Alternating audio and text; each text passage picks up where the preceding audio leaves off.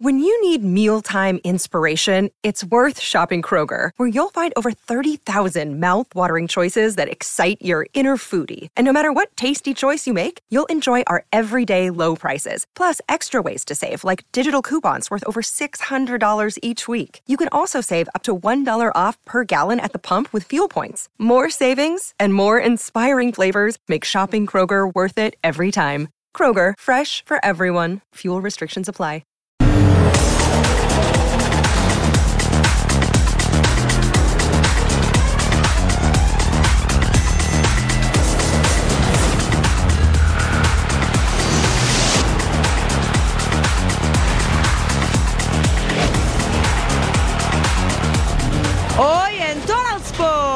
Costa Rica es un- una selección muy, muy complicada, muy difícil.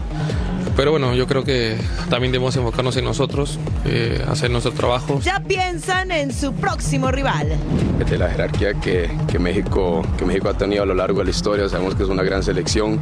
Nosotros venimos en, en crecimiento, en, en- en lo corto de este torneo hemos crecido mucho. Máximo respeto al Tri. es un delantero mexicano, joven, y eso es lo que tendríamos que enaltecer de Lalo Aguirre, no otras cosas. Los rojinegros defienden a su goleador. La nueva joya merengue. Y ahí está el batazo candente por tercera, segura levanta a la intermedia. Muerto en segunda, doble tumba y encuentran al mejor amigo del pitcher otra vez. Emociones de mitad de semana en el Diamante. Porque no todos tenemos ese dominio del buen Randy con la bola. Por eso mejor comenzamos con una nueva emisión de Total Sports. Bienvenidos a Total Sports, gracias por acompañarnos hoy. Con Majo Montemayor, mi nombre es Jorge Carlos Mercader. La selección mexicana busca su novena Copa Oro con ese nombre y ahora tendrá que enfrentar a Costa Rica en cuartos de final. Misión que luce complicada, pero no imposible. ¿O no, Majo? ¿Cómo estás? Totalmente de acuerdo, feliz de estar contigo y por supuesto hablar de la selección mexicana. Sí, llevan 11 títulos en esta competición, desde antes que se llamara Copa Oro, por supuesto. Y bueno, Costa Rica será una prueba interesante. Ellos dicen que van a salir a hacer un partido perfecto, aunque también tienen algunas bajas por lesión. Y por ahí la prensa tica dice que no le tienen miedo a México porque ha venido a menos. Uh, declaraciones bastante fuertes. Pero ¿qué te parece si iniciamos justamente hablando de la selección mexicana y su próximo compromiso en Copa Oro? Y sí, como siempre, momento de enlazarnos con nuestro compañero Rodolfo Landeros, que como siempre está al pie del cañón y esta vez en Dallas siguiendo a la selección mexicana que ya anda por allá. Rodo, como siempre, te saludamos con mucho gusto. ¿Cómo estás? El placer todo mío, MJ, hermano choricero. Aquí estamos justamente esperando la llegada de la selección mexicana, que lo estará haciendo en aproximadamente una hora, diez minutos, aquí que llegará a Dallas, Texas, y se trasladará aquí al hotel de concentración, que será su base de cara al enfrentamiento ante los ticos en estos cuartos de final. Como pueden ver, ya decenas de aficionados aguardando la llegada del tricolor. Ellos trabajaron por la mañana en San José y justamente vamos a ver la información del día. La derrota ante Qatar encendió las alarmas de la selección mexicana. Sin embargo, el equipo del Jimmy se mantiene enfocado en no cometer los mismos errores y avanzar a las semifinales de la Copa Oro por encima de una Costa Rica que no tiene nada que perder. Costa Rica es un- una selección muy, muy complicada, muy difícil. Pero bueno, yo creo que también debemos enfocarnos en nosotros, eh, hacer nuestro trabajo, seguir haciendo lo que nos pide Jimmy. Yo creo que el partido pasado nos... Creo que aprendimos muchísimo a- a- sobre, la- sobre, sobre ese partido y digo, hay que, que trabajarlo y hay El partido ante los ticos es de matar o morir y el vestidor tricolor tiene clara la fórmula para avanzar a las semifinales de la Copa Oro. Bueno, yo creo que lo importante aquí es no cambiar el plan de juego. Nuestro plan de juego es claro, tener la pelota, tener la posesión, eh, mucho movimiento, mucha movilidad que se ha notado y sobre todo lo, lo más importante aquí, que creo que había ya hacía tiempo que no, no, no sucedía, generar tantas opciones de gol. El Jimmy se juega la posibilidad de continuar al frente del Tri y es momento de que los futbolistas respalden al medallista olímpico. Ahí está el reporte tricolor. Este viernes estarán ofreciendo conferencia de prensa tanto Jaime Lozano y un jugador y por la tarde estarán sosteniendo su entrenamiento en el Cotton Bowl cerca de las 5 de la tarde, hora local, compañeros. Hermano, yo sé que estás desde Irving, Texas, que más o menos mis cálculos son como unos 16 minutos y medio de la ciudad de Dallas, pero la pregunta importante es si la selección mexicana va a realizar cambios a pesar de que Jaime Lozano, lo has mencionado constantemente, decide prácticamente un par de horas antes para presentar la alineación titular.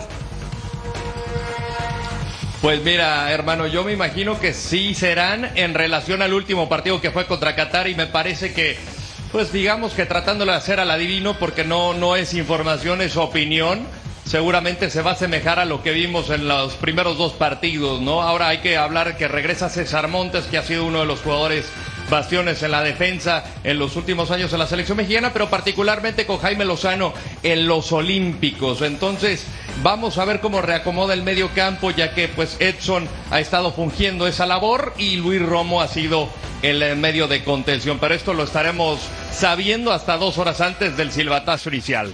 Mi querido Rodo, nos has platicado muchas veces de la importancia que tiene el trabajo mental, psicológico de Jimmy con la selección mexicana. ¿Qué tanto les habrá pegado ese mal resultado que tuvieron ante Qatar para ahora enfrentar a Costa Rica?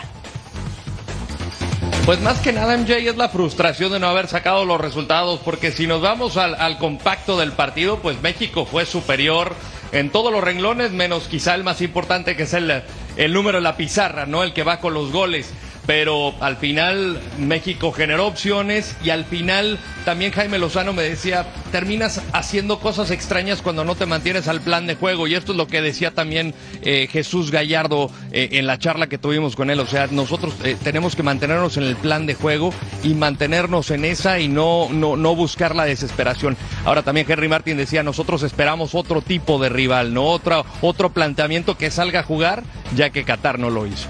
Hermano, yo quiero ser positivo siempre, te lo prometo, pero es importante preguntarte lo siguiente. En caso de que la selección mexicana no avance la siguiente instancia de Copa Oro, ¿existe un plan B con respecto al entrenador? Porque en este momento Jaime Lozano sigue siendo interino y de ser así, ¿qué nombres suenan? Pues para serte sincero, hermano, creo que ahorita no es ni siquiera el plan A, ¿no? Eso dependerá mucho de los resultados.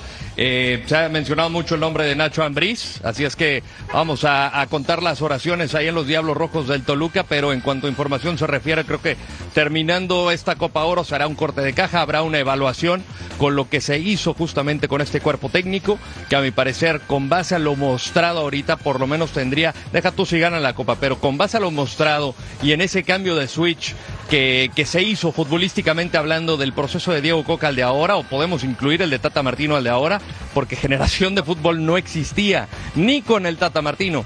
Y estamos hablando de rivales que también enfrentó Diego Coca, eh, con todo respeto, eh, inferiores a lo que ha visto México en esta Copa Oro. Entonces, cambio de actitud se ha visto, cambio de, propuesta futbolística se ha visto, los jugadores están contentos y dicen, pues ya ni le cambien, o sea, al final eh, Jaime es nuestro entrenador y se le están jugando por él. Entonces, a mí me parece que ahorita no te puedo decir quién es el plan A, plan B, plan C, porque eso lo están viendo los ejecutivos, pero Jaime Lozano eh, hasta ahora es simplemente técnico interino, eso es lo que nos han dejado claro la gente de pantalón largo de la Federación Mexicana de Fútbol.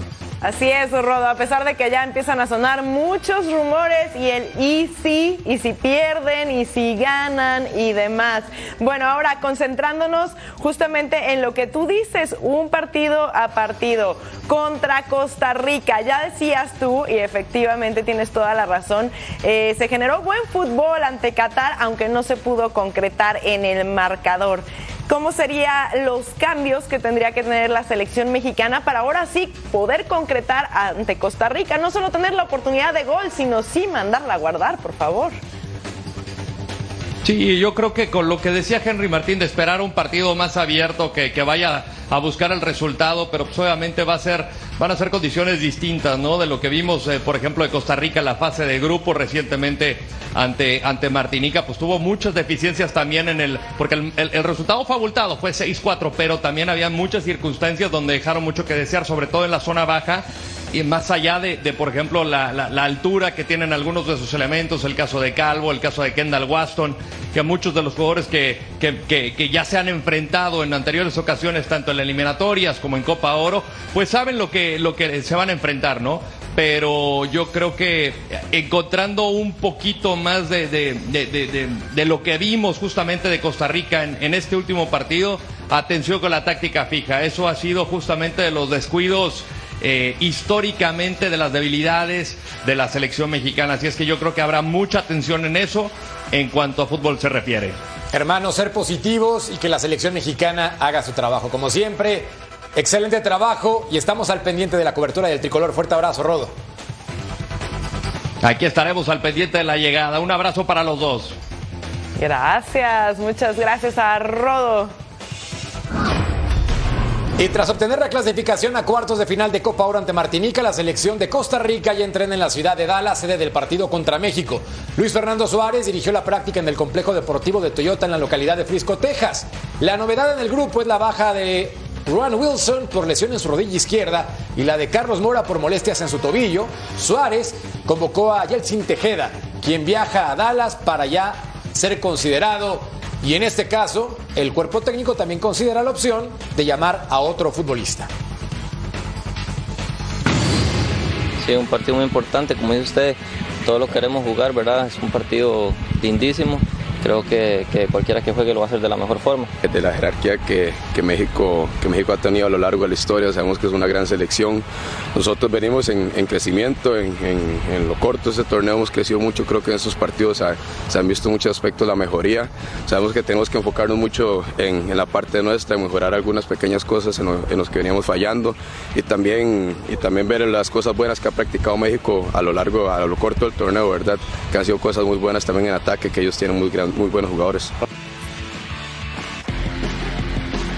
Repasemos entonces el partido de cuartos de final de Copa Oro entre México y la selección de Costa Rica. Recordarles que es este sábado 8 de julio y el horario 9.30 del Este, 6.30 del Pacífico en el ATT Stadium. Más información de Copa Oro porque la selección de Panamá tuvo una extraordinaria primera fase en la Copa Oro 2023. Los canaleros dirigidos por Tomás Christensen quedaron como líderes del grupo C con siete unidades y buscarán avanzar a semifinales tomando sus precauciones ante un rival peligroso como lo es el invitado incómodo del torneo, Qatar. Vamos a escuchar al capitán Aníbal Godoy y a Roderick Miller. No, nosotros eh, lo vemos positivo, pienso que hemos mejorado mucho, como le digo, a pasar de, los años, a pasar de la Copa Oro, cada Copa Oro hemos demostrado que Panamá está por pelear eh, muchas cosas y nosotros vamos partido a partido. Ahora todo pasó, ya Copa, eh, la ronda de grupo pasó, todo empieza de cero. Sabemos el valor ¿no? que tiene este partido. Eh, sabemos que es un rival difícil, que la competencia es fuerte, es, difícil, pero tenemos con qué ¿no? afrontar todo esto. Ya tengo la experiencia, eh, me sentí muy bien en el partido anterior y, y bueno, si me toman en cuenta para este, créeme que voy a dar lo mejor de mí por el país y por la selección. Entonces así quedan los cuartos de final de la Copa Oro para el 8 de julio. Panamá enfrentando a la selección invitada, Qatar y México enfrentará a los picos. Ya para el 9 de julio Guatemala se verá las caras ante Jamaica y la selección de las barras y las estrellas enfrentará a Canadá, ambos con equipo B. En 13 días, 6 horas, 27 minutos y contando, inicia la Copa Mundial Femenina de Fútbol, pero antes hay algunas cosas que debemos saber. Por primera vez en la historia del torneo serán dos países sede, se jugarán con más selecciones y Estados Unidos es el rival a vencer tras bordar su cuarta estrella en el escudo en la edición anterior. Aquí la previa.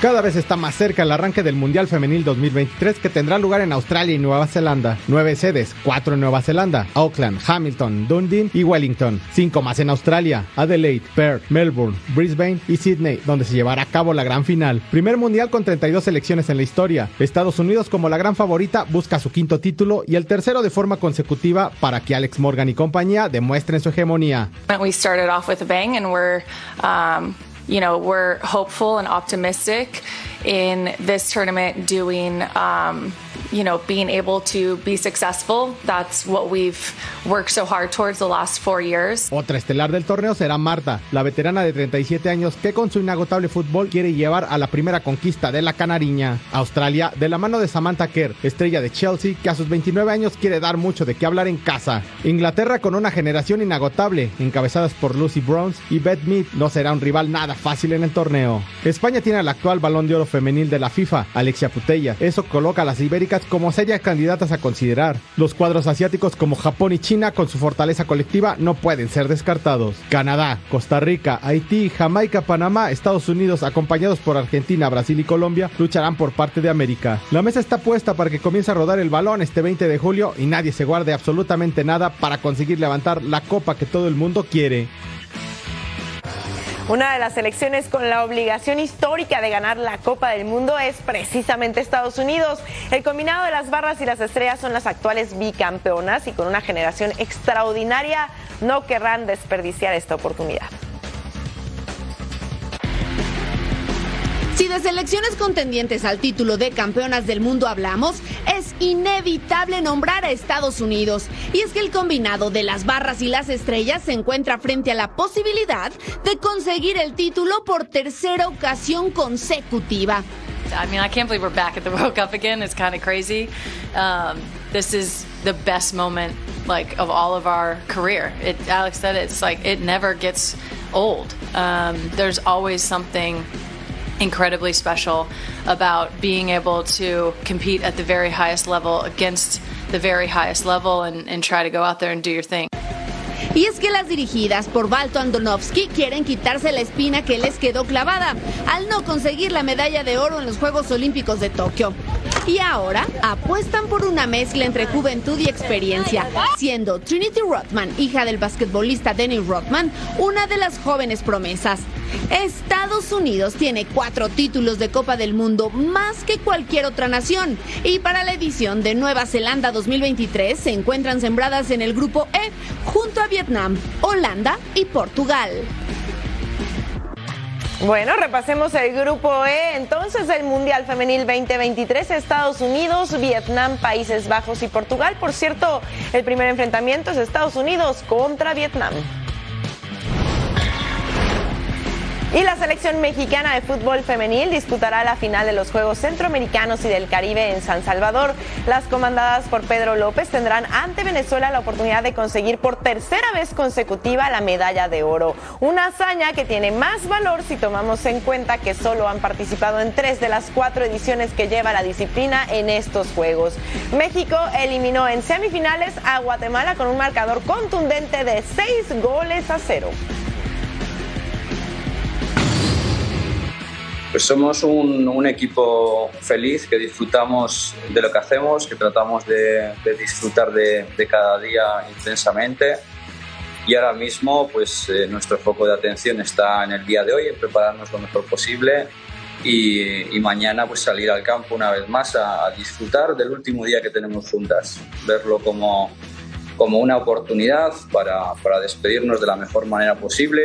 Bueno, creo que cada jugadora tiene, tiene una virtud y lo, si tuviese que destacar algo es que esa virtud que tiene cada una la hemos puesto a disposición del equipo, entonces nos hacemos crecer, cada una compañera la hace brillar y eso es lo más importante.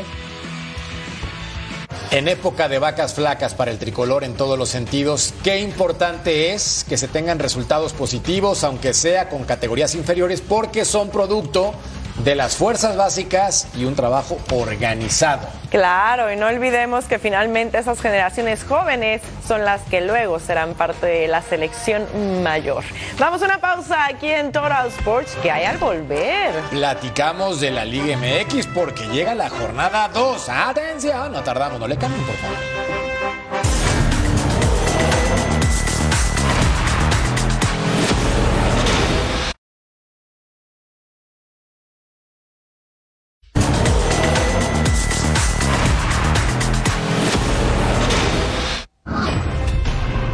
Se armó una novela futbolera en torno a Eduardo Aguirre. En el capítulo 1, Cruz Azul lo buscó. Lo quería firmar, pero según reporte, los doctores del club se dieron cuenta en los exámenes médicos que tenía problemas en la cervical y decidieron no contratarlo.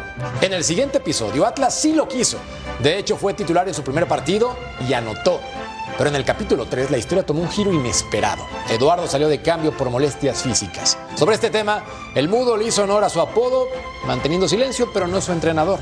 José María Garrido nos tiene el reporte desde la ciudad de Guadalajara.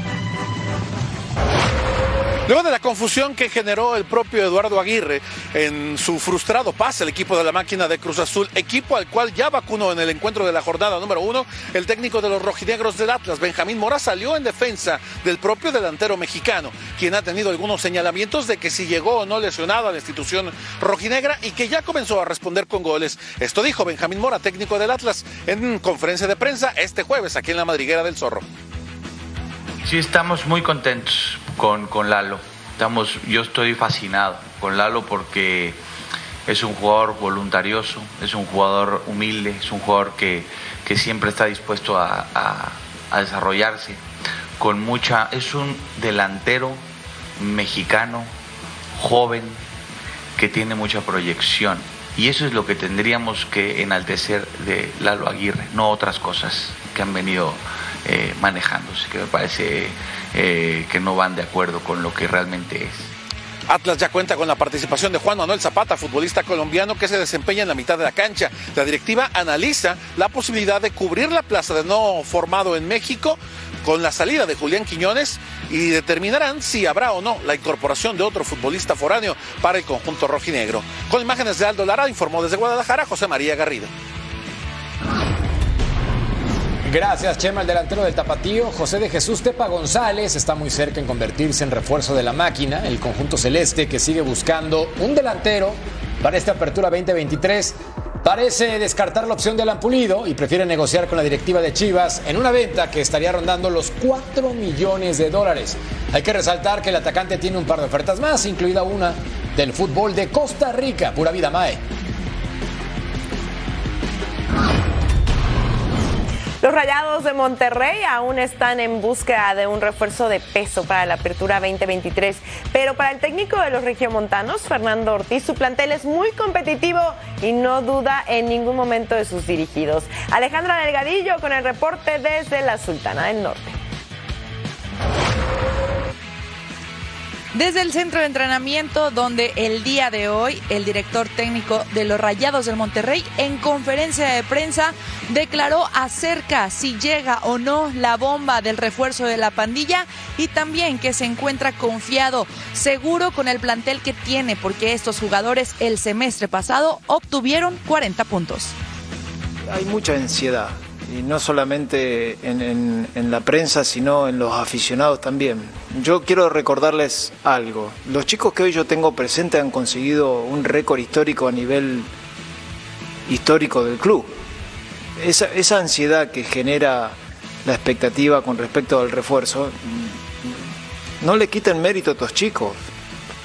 Yo entiendo que, que puedan tener esa ilusión de llegar a, ver un jugador que todo el mundo puede llegar a querer tener dentro del campo de juego, pero el enfoque mío está en los jugadores que yo tengo hoy presente. Esa es la realidad. La directiva está trabajando para reforzar el equipo, sí. A mí me tiene que volver loco la ansiedad, no. Yo te estoy diciendo lo que yo hoy tengo en, en, conforme a la plantilla, yo estoy feliz.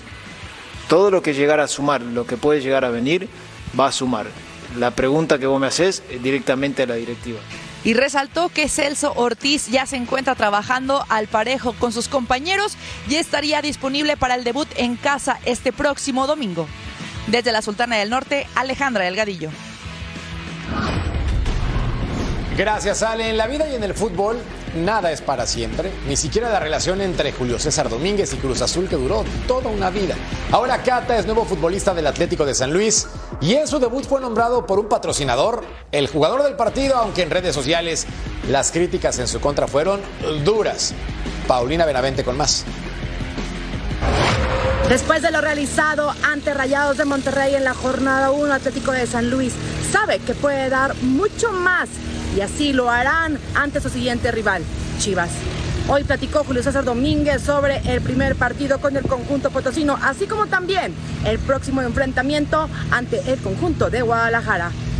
Ahorita que yo soy el hombre de, bueno, de más edad, de, experiencia, tratar de tener buena comunicación con, mis compañeros, que creo que lo, le hemos tenido durante este tiempo que acabo de llegar. Eh, faltó esa cerecita de, de poder ganar en sí el equipo mantuvo la pelota, fuimos muy intensos, muy atrevidos, que, es lo que se necesita para ganar estos tipos de partidos y, y este fin que viene que es contra Chivas va a ser un equipo muy complicado por lo que fue también el torneo pasado, acá le acaba de ganar a Leo en visita, entonces creo que nosotros más allá de, de Chivas tratar de hacer nuestro funcionamiento que, que ha venido de menos a más. Nuestro equipo está eh, para competir al tú por tú a cualquier equipo. Lo demostramos en la primera jornada y, no va a ser excepción ahorita contra Chivas. Cata Domínguez se siente agradecido con el recibimiento de la afición potosina. Sabe que es un jugador que tiene mucho que ofrecer a través de la experiencia que ha recolectado durante los años que tiene como jugador profesional. Desde San Luis Potosí, Paulina Benavente. Muchas gracias, Pau. Y bueno, hay un refrán que dice, perro que ladra, no muerde. Y eso le pasó a Cholos en la jornada 1 tras perder contra Pumas como local. Pero el torneo apenas comienza. Tijuana se reforzó en todas sus líneas y Fernando Madrigal sabe que su equipo está para más, para mucho más. Jessy Zamora nos tiene los detalles desde la frontera. No es quien te la hace, sino quien te la paga, aseguró el refuerzo de Cholos de Tijuana, Fernando Madrigal. Y es que luego de aquel descalabro de la jornada 1 ante Pumas, Tijuana quiere sumar sus primeros tres puntos cuando visite este viernes a Necaxa. Sí, más que por, por el hecho de, de la derrota, que sí obviamente duele y te da y te genera como esa ese coraje de que hicimos buen partido. Yo creo que hicimos buen partido. Obviamente lo que me comentas del gol pues es parte de pero creo que hicimos buen partido, creo que tuvimos muy buenos lapsos en donde tuvimos la pelota, fuimos intensos, pero los errores fueron los que nos costaron y, y es una derrota que aquí en casa no nos podemos permitir. Pero sí, feliz por mi primer partido, por mi primer gol y pues ahora no es quien la hace, sino quien la paga, ¿no? Conozco a la gran mayoría de los jugadores que están, los conozco muy bien, al cuerpo técnico también que está, me tocó entrenar unas semanas con ellos y por lo que yo estuve allá y por lo que vi del partido de Toluca, es un equipo que prioriza mucho el orden, es un equipo que sí en el tema defensivo busca estar en bloque, busca estar cerrado, eh, aprovecha también muy bien los contragolpes, entonces pues nosotros tenemos que tener cuidado, tener la marca en ataque cuando nosotros tengamos la pelota. Aguascalientes, plaza complicada para Cholos de Tijuana, pues de las siete visitas que han hecho a Necaxa solamente suman una victoria por cuatro derrotas y dos empates. Desde Tijuana, Jessica Zamora. Gracias, Jessy. ¿Cómo está la jornada 2 en cuanto al calendario? Puebla contra Santos y Necaxa frente a Cholos el viernes 7 de julio. El sábado, Cruz Azul contra Toluca, Chivas frente a Atlético de San Luis y Juárez recibe a los Tigres. El domingo también hay partidos dentro de la Liga MX para que ustedes no se los puedan perder. Pumas contra Mazatlán, Querétaro América y Rayatos contra Atlas. Y el lunes, duelo de Brothers, León frente a Pachuca. Nada más con afán de hacer un poquito de plática, quiero preguntarle a Jorge Carlos Mercader. ¿Cuál va a ser el resultado entre Cruz Azul y Toluca? Antes de que te quedes sin entrenador, por cierto. Ese está fácil, porque los llevan a la selección mexicana, puro nivel. Pero va a ser ah. Toluca 2, Cruz Azul 1. Ok. Ya me sobre. No, me encanta que seas tan positivo en la vida. Maravilloso. Rayados también van a, ganar. Eh, estamos, ya ganamos. Ah, claro. Vamos a una pausa y al volver tenemos acción en el diamante.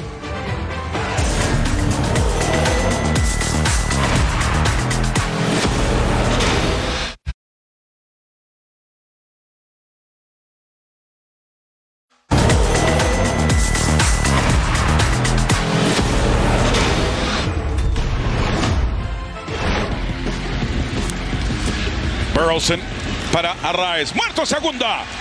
Muerto en primera. No que sea abridor titular y con este repertorio. Wow. ¡Vuela la pelota! ¡Pavo y pelota! No le Arenado. Prende la Macagua. éxito, así que digas tú, wow, este fue un caballete, sale el machucón. Arraez no la va a alcanzar. Y van a alcanzar la segunda carrera del partido. Los Cardenales. Coronado. Se va a poner interesante el béisbol aquí en estas próximas dos, tres semanitas. Elevadito de Gorman. Problemático. Y Jay Segura no la puede completar. Quiso hacer a la de Willie Mays. Lo más cercano. Y aquí no va a pasar. Arraez la prende para el central para el último out y la victoria de los St. Louis Cardinals. Cardenales evaden el escobazo. Edgar González se lleva la victoria 3 por 0. A Nationals Park. Reds enfrentando a los Nationals. Miren nada más la lluvia. El partido se suspendió varios minutos por este motivo. Tercera alta. Kevin Newman con gira al izquierdo y anotaba Will Benson para abrir la pizarra. Barridón de pecho 1 a 0. Quinta baja. Lane Thomas con el hit al izquierdo y anotaban CJ Abrams y Alex Cole para poner las cosas. Sí, es buena. 2 a 1. Sexta alta después de dame esos cinco hermanos. José Ferrer enfrentando a Eli de la Cruz. Doblete al izquierdo anotaba TJ Ferrell. Matt McLean intenta anotar CJ Abrams con el tiro plato. Out and home. ¿Qué creen? Estábamos 2 a 2. Volvemos a empezar en la séptima alta. Alex Cole. Y sí, señores, adiós, Doña Blanca.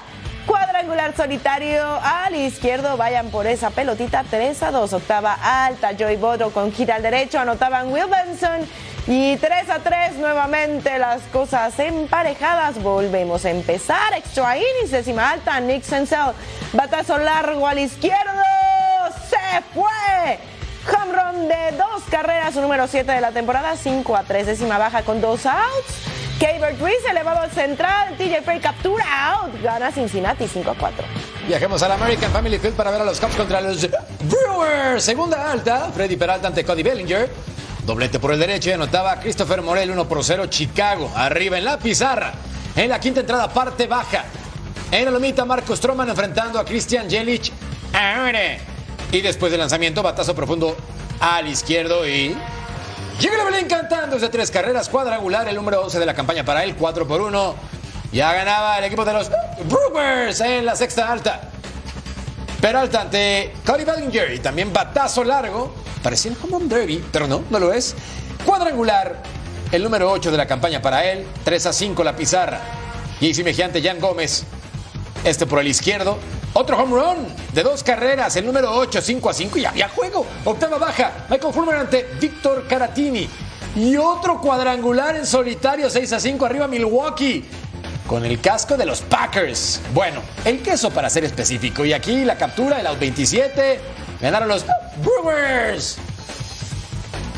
Y tenemos doble cartelera este fin de semana, el sábado para ser específico.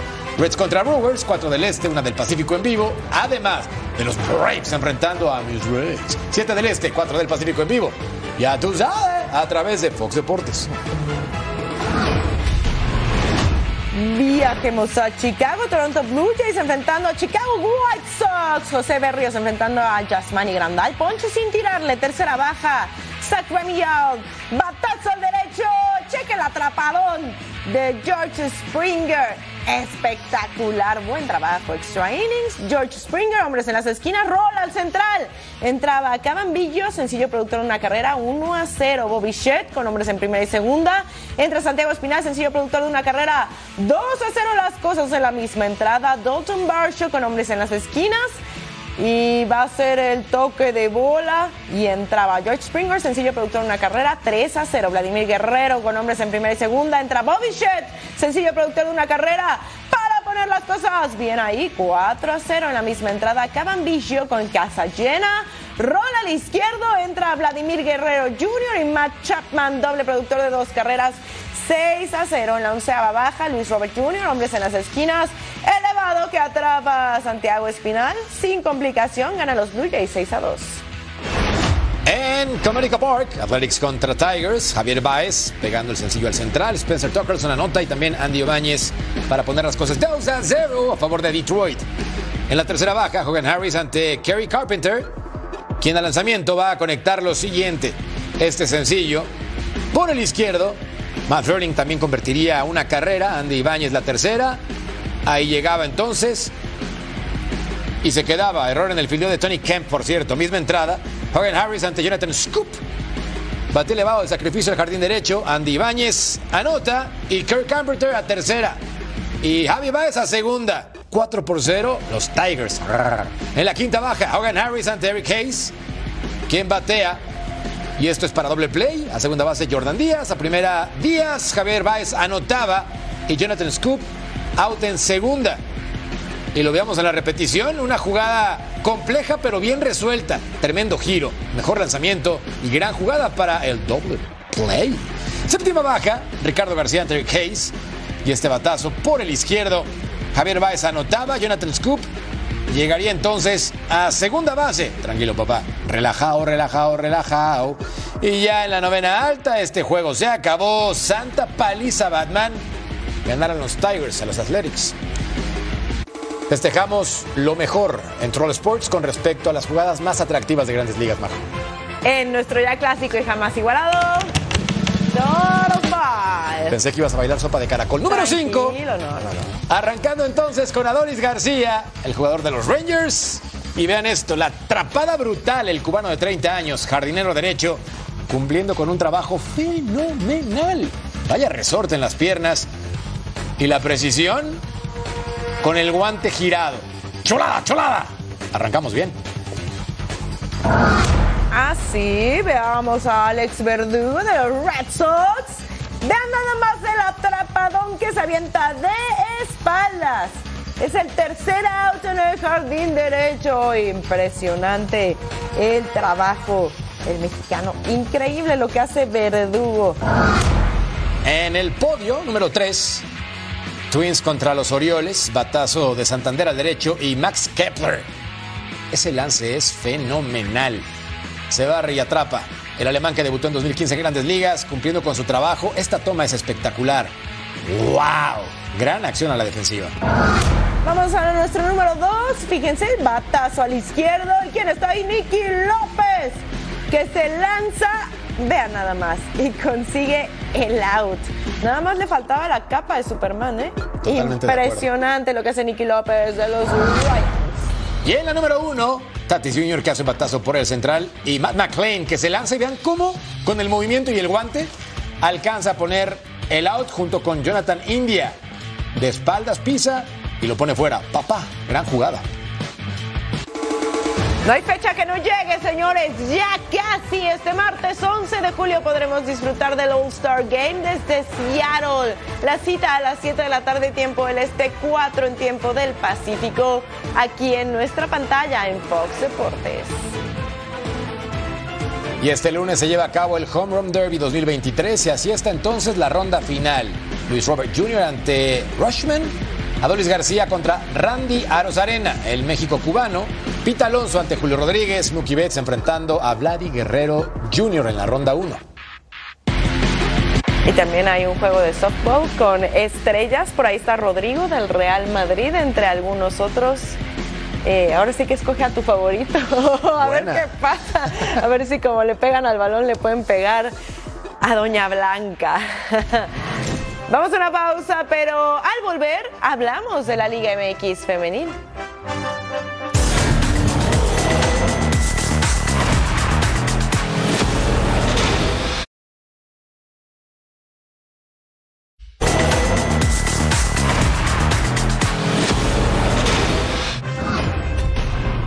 Ya son 10 torneos de la Liga MX Femenil, un proyecto que cada vez crece en afición, sueldos, patrocinadores y sobre todo en fútbol. Con América como campeón, la edición de la Apertura 2023 inicia el 14 de julio y pinta para ser emocionante. Ya no. América y Tigres disputarán el primer compromiso del campeón de campeones este viernes en el Estadio Azteca.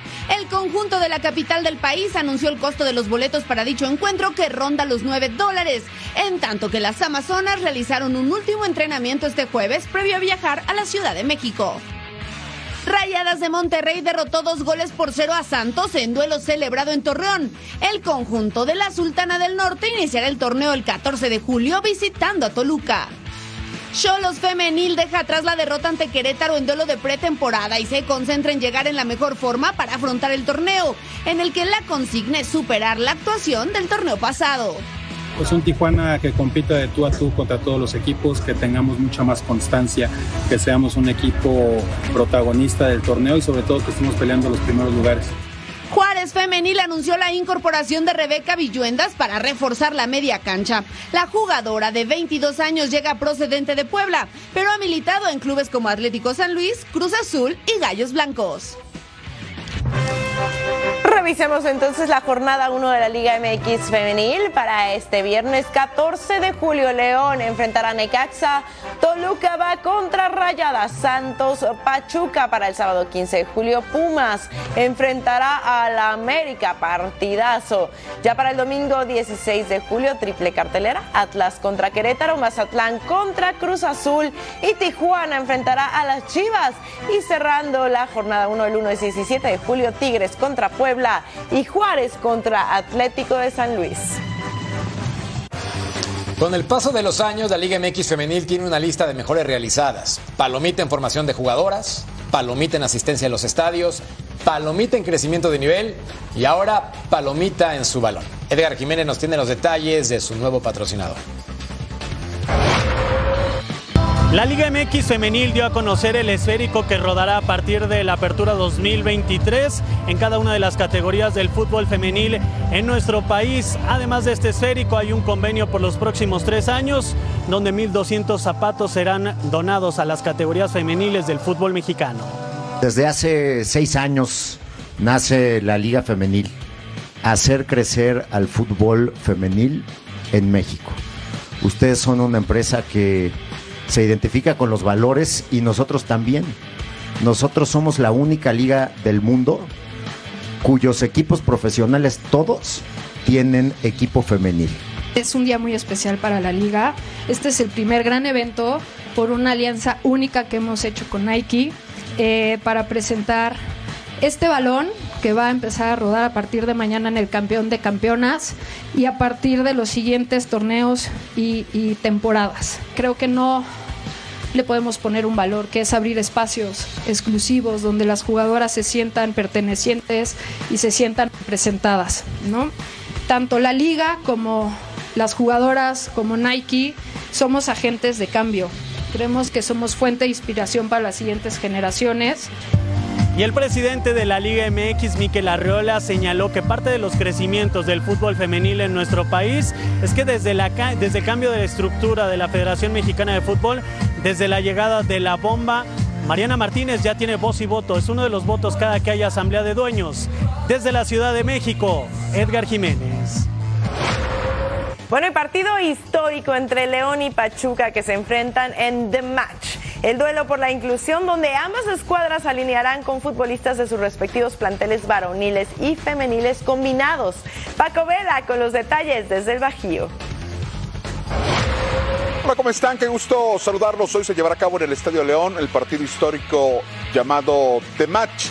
Enfrente estarán las dos instituciones, tanto Pachuca como León, los dos de primera división, con planteles mixtos, sí, los equipos del equipo varonil y femenil, mezclados para enfrentarse unos a otros en esta iniciativa que hoy tiene como sede el Estadio León. Platicamos con Alan Calleja, que es el director de fútbol de los Tuzos, y también con Rodrigo Fernández, director deportivo del conjunto de León. Escuchamos. Emocionadas y emocionados, hoy más o menos les decíamos cómo iba a ser la alineación y si te preguntaban con quién voy en la delantera, quién es mi pareja en la central, quién es la portera, o sea, no deja de ser algo atípico, algo diferente, no deja de ser histórico, pero también por primera ocasión, ¿no? Yo creo que incluso en, eh, en, en, en, México, pero en muchas partes del mundo que, que, no ha habido algo así, ¿no? Son, mira, dos tiempos de 45 minutos, ¿no? Ajá. Y, y efectivamente este, van a ser el primer, el primer tiempo donde serán seis mujeres y, y cinco hombres, pero sobre todo que en todas las líneas, por ejemplo, la línea de defensiva, va a haber dos mujeres, dos hombres, en medio okay. campo eh, dos mujeres, dos hombres, y arriba una mujer y un hombre. Eh, los cuerpos técnicos también van a estar integrados por mujeres, este, por, por hombres, en fin. Término del partido, los Tuzos del Pachuca viajarán de inmediato a la ciudad de Pachuca Hidalgo y el próximo domingo regresarán pues el lunes se enfrentan a León en el cierre de la jornada 2 de la apertura 2023-2024. Saludos desde León, Guanajuato, señores, éxito.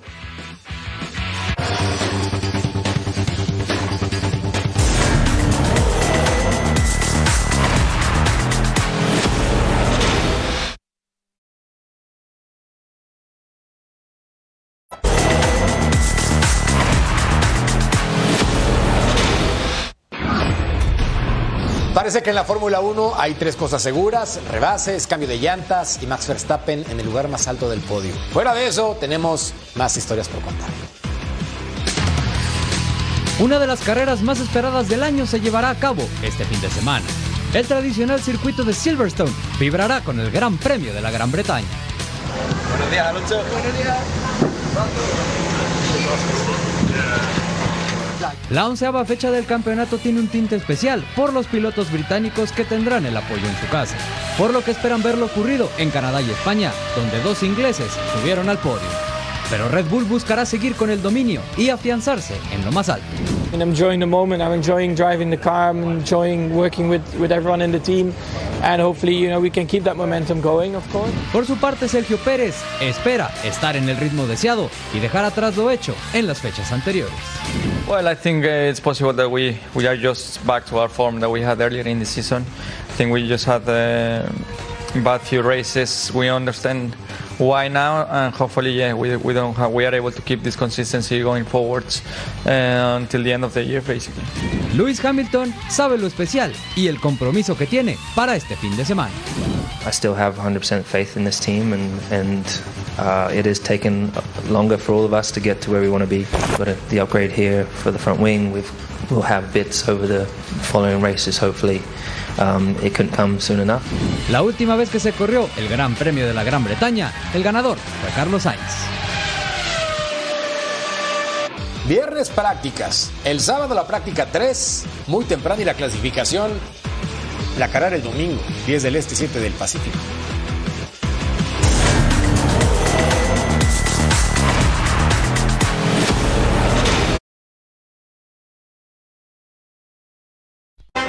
Nos vamos, pero recuerden que el sábado tenemos a Liga MX. Jorge Carlos Mercader, Majo Montemayor, quédense en Fox Deportes.